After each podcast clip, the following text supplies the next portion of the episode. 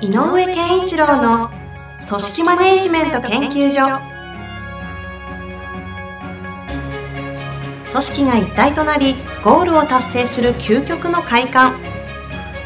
上場企業から中小企業まで延べ200社以上の支援を行った井上健一郎が組織人に関するあらゆる問題を分かりやすく解説します。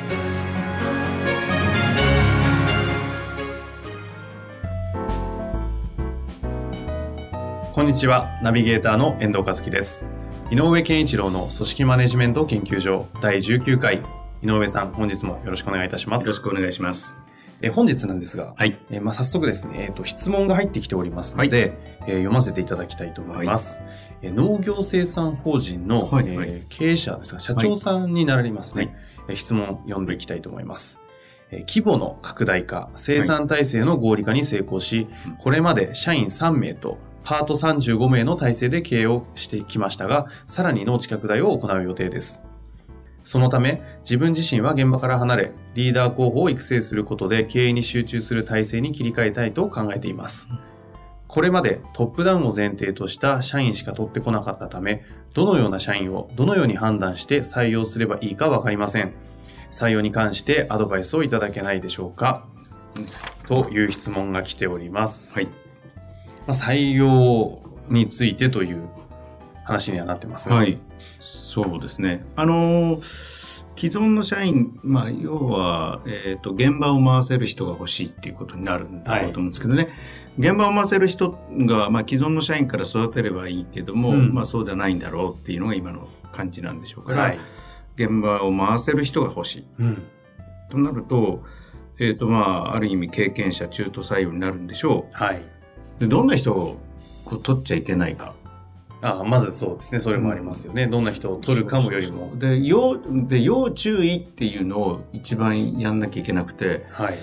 えっ、とですねあのーやらないことに理屈がつく人やらないことに理屈がつく人。責任回避を上手に語れる人ああ。変に頭のいい人。そうこれに一番気をつけなきゃいけないあでえー、と情報がちゃんとパンパンパンパンって整理ができる人って面談とかの受け答えで非常にスムーズに、えー、と答えたりする人がいるので、あ。はい。あこの人頭いいやとかで例えばそういう時にこう笑顔だったりとか、なんか過去の経験見るとなんかこう、えーなんかリーダーとか書いてあるなとかっていうと、うんそれに引っ張られて取っちゃうんだけど、えっ、と頭の良さそうだなっていう印象は一番危険なので、もあこの人頭良さそうだなと思ったら、えっ、と本当にリスクが後ろにあるとう。うんうん。思って聞いた方がいい。おーそこでリスクだと思って、うん。えー頭がいい人だっていう判断は結構、ある程度簡単にできそうじゃないですか。あのなんか感じね、感じ答えでね。その時にどういうふうにリスクをこう、ヘッジしていけばいいんですか？あのーやっぱりまずあの経歴の中でどんな辞め方してるかねっていうのと、うん。えっとね、あの僕がよく聞くのはなんか3箇所ぐらい、えっとなんか脈略なく変わってるとしたら、やっぱりこれも多分リスク。うん。要するにこう同じようなことで、えっとなんていうのかな最初の会社2番目の会社3番目の会社それぞれどういうふうな理由でこの会社選んだんですか、うんって聞いた時に、えっと全然統一感がない人っているのよね。うん。うん。これはねある意味あのさらにリスクは感じる。っていうのはこうどういう仕事をしようとしてるかがないんだよね。うんうん。で頭のいい人だったらやっぱり自分の人生とか含めてそういうことが考えられるはずなのに、うん。そういう行動に出てるってことはうんどっかで、えっと3つの仕事さっき例にとって3つの仕事が分断されてる可能性があるのとあ辞め方が良くなかったんじゃないかっていう想像がちょっとできちゃう。あ。大抵今までのご経験からするとそういった、うんまあ、ケースとかやめてかなりやめてったりでも表面上では頭良さそうにこう振る舞ったりしてる方ってどういうリスクがある傾向があるみたいなのってあるんですか、はい。あの、やっぱりさっき言った、えっ、と、ちゃんとやらない、えー自分の、その本人の理屈に合わないとやらなかったりとか、えっ、と、その人がじ自分っていうものがすごく大事にしすぎる人 だと、えっ、と、なんかこう、要求が強くなったり。うんうんで、なんか正当な要求のように言ってくる。ああ、なるほど。嫌な人になるから、うんもう最悪、最高に嫌な人になる。うん。うん。で、えっ、と、もう一個の見方としては、はい。えっ、と、やっぱり3回やってきたときに、あの、どんな評価されてきたかっていうのは見た方がいいね。ああ、え、例えばどういうああの例えば、ね、えっと、ある意味ではあの、ご自分の評価ってどうでしたってストレートに聞いても僕はいいと思うのね。ああ、過去に。うんまあでも、どんなどんな評価されきれるきれいなこと言いそうじゃないですか。そうそうそう、あの、こうでしたとかってあるんで、僕はあんまり聞かないんだけど、はいじゃあ皆さん、自分の部下で評価のいい部下に対して、えーに対してどう思いますか？どうしますか？って考えてもらいたくて、どうしますかね、自分の部下で、はい。えっ、と、たよね、こう、いいなと評価、はい。はい。評価を高くつけてる社員に対しては、どんな風に接してます？そうしますあ例えばですか、うん。ええっと、自分が評価が高い、自分の部下評で評価が高い人にどう接してるか。どう接してるか、例えば、えっ、と、まあ変な話、感情も若干出ちゃうでしょうし、若干のバイアスかかって、ひいき目だったりし、そうよね変にこう、まあ根底には信頼を持ってたりっていうのはあったりするかなと、今ちょっと思いましたが、あの、今のは一つすごく大きなヒントで、はい。えっ、と、距離を縮めるはずなんでね、上から。ん。で近づいてきますよねはい近づき方として、ある意味こう、通常に人間対人間仲が良くなるみたいなうん距離の近づき方と、もう一個は、えっ、と、顕著に出るのが、頼るんだよね。上が下に。もうそうですよね。う信頼のもとに。手放していけますからね、そそうういう人にだからだから、この人は頼られたのかとかっていう場面をちゃんと確認した。なんか具体的にこういうことを聞くといいよとか例えば、えっ、と、あ、中小だったら、社長さんとのお話って、社長さんと話す機会ありますか、ああの前の職場で。ん。どうでした？とか、社長さん、でああの、社長、あ、ですごく普通に、あ、前で言うと、あの、例えばだけど、なんか営業にいた、あの、部長さん、課長さんとか部長さんとどんな話するんですか？って、って聞いて、なるほどね。で、社長さんなんかと話されることあったんですか？って言ったら、あ、よくありました。って言ったらえ、どんな話するんですか、うん。でやっぱり遠い存在なんでって、えっ、とね、変な話、50人規模以下の会社で、いや、社長とあんまり話さなかったったら、あんまりね、高い評価を得てないと思う。うん、まあ信頼されてないというかね、社長が近づいていくはずですもんね。そう、そう50人以下だったら。で、100人ぐらいでやっと社長がいい評価だとしてもそんな近づいてこないんだけど、うんでも100人でもやっぱり近づいてくんだよね。だから、本当に優秀だったそう。らね。これでこんな話までしました。あ、そうなんだ。なんか相談されたりとかもしちゃうんですか、うんそうすると、ええ実は、とか言ったら、ええどんなことありました？あちょっとこんなことでって言ったのが、レベルが低いかったら、チープだったら大したことない。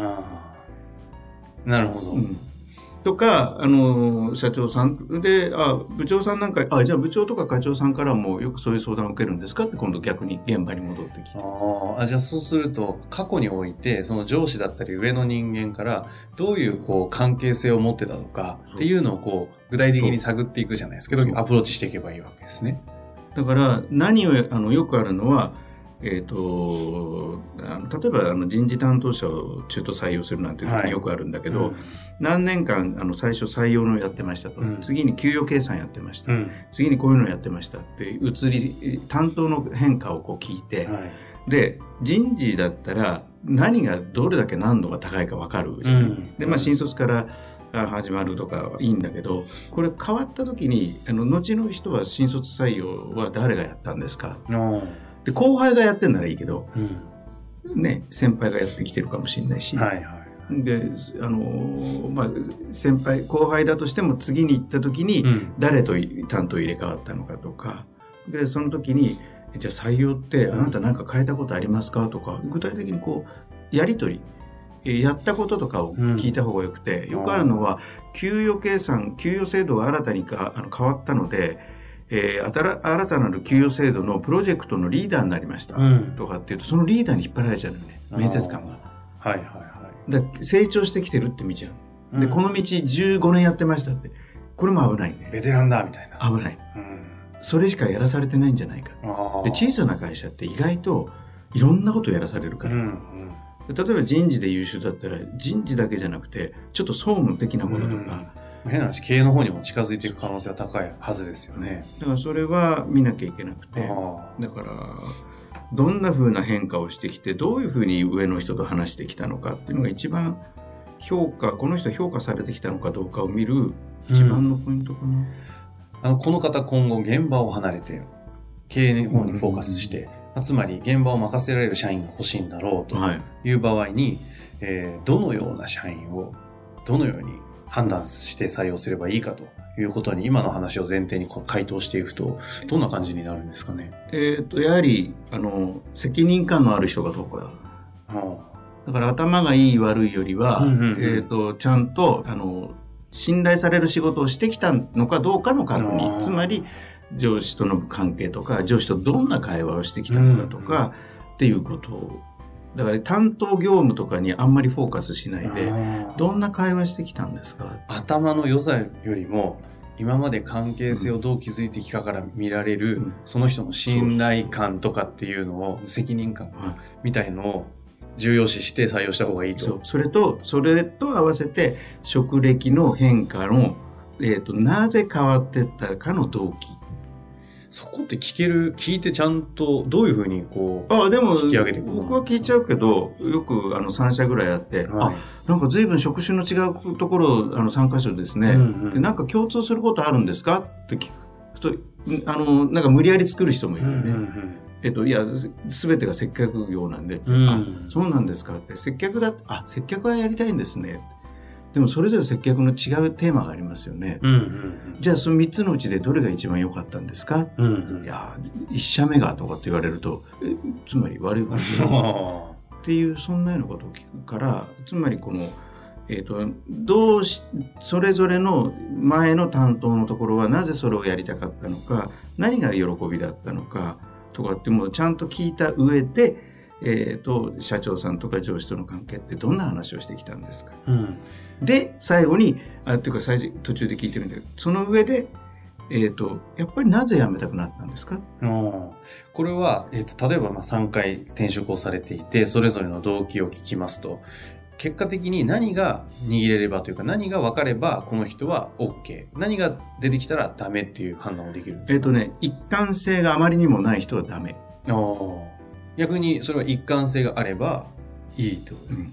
あーやっぱ仕事感って責任感っていうのがベースにあると、うんうん。やっぱり自分が何をやんなきゃいけないかが分かる人なので、それぞれのところでえ「どうでしたか?」って聞いた時に「いやこれはこの仕事とこの仕事は違うんだけど、うんうん。こういうところが同じでした」とかうん言えるんだよね。で自分の人生みたいなこうススケスコープの中でっていうか範囲の中で一貫性をちゃんと取ってれば、うん。まあ本来ねそれぞれの転職はい一貫性がうん起きるはずですからね。でよよ一番いいのはよりより多くのものを求めて、うん。えー新たなるところにチャレンジしたいって気持ちがあ強いんだなって思えれば、向上性をそこで感じるし。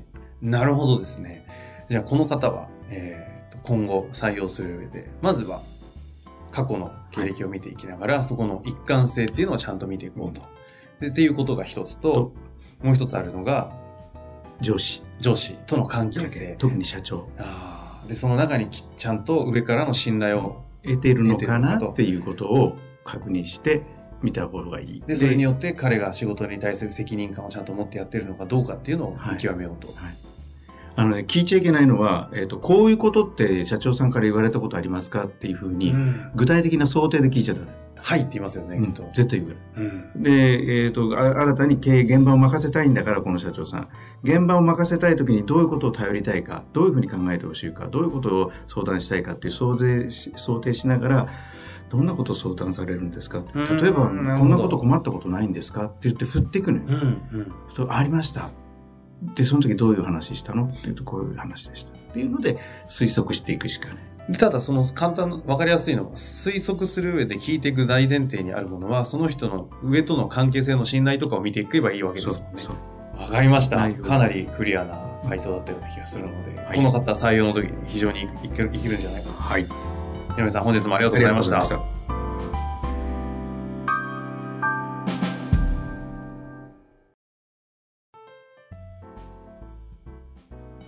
遠藤和樹です本日の番組はいかがでしたか？番組では井上健一郎への質問をお待ちしております。ウェブサイト人事評価システム明快にあるフォームからお申し込みください。ホームページは人事スペース明快で検索するか URL www.jinji-hyouka.com 人事評価 .com でご覧いただけます。それではまた次回お会いしましょう。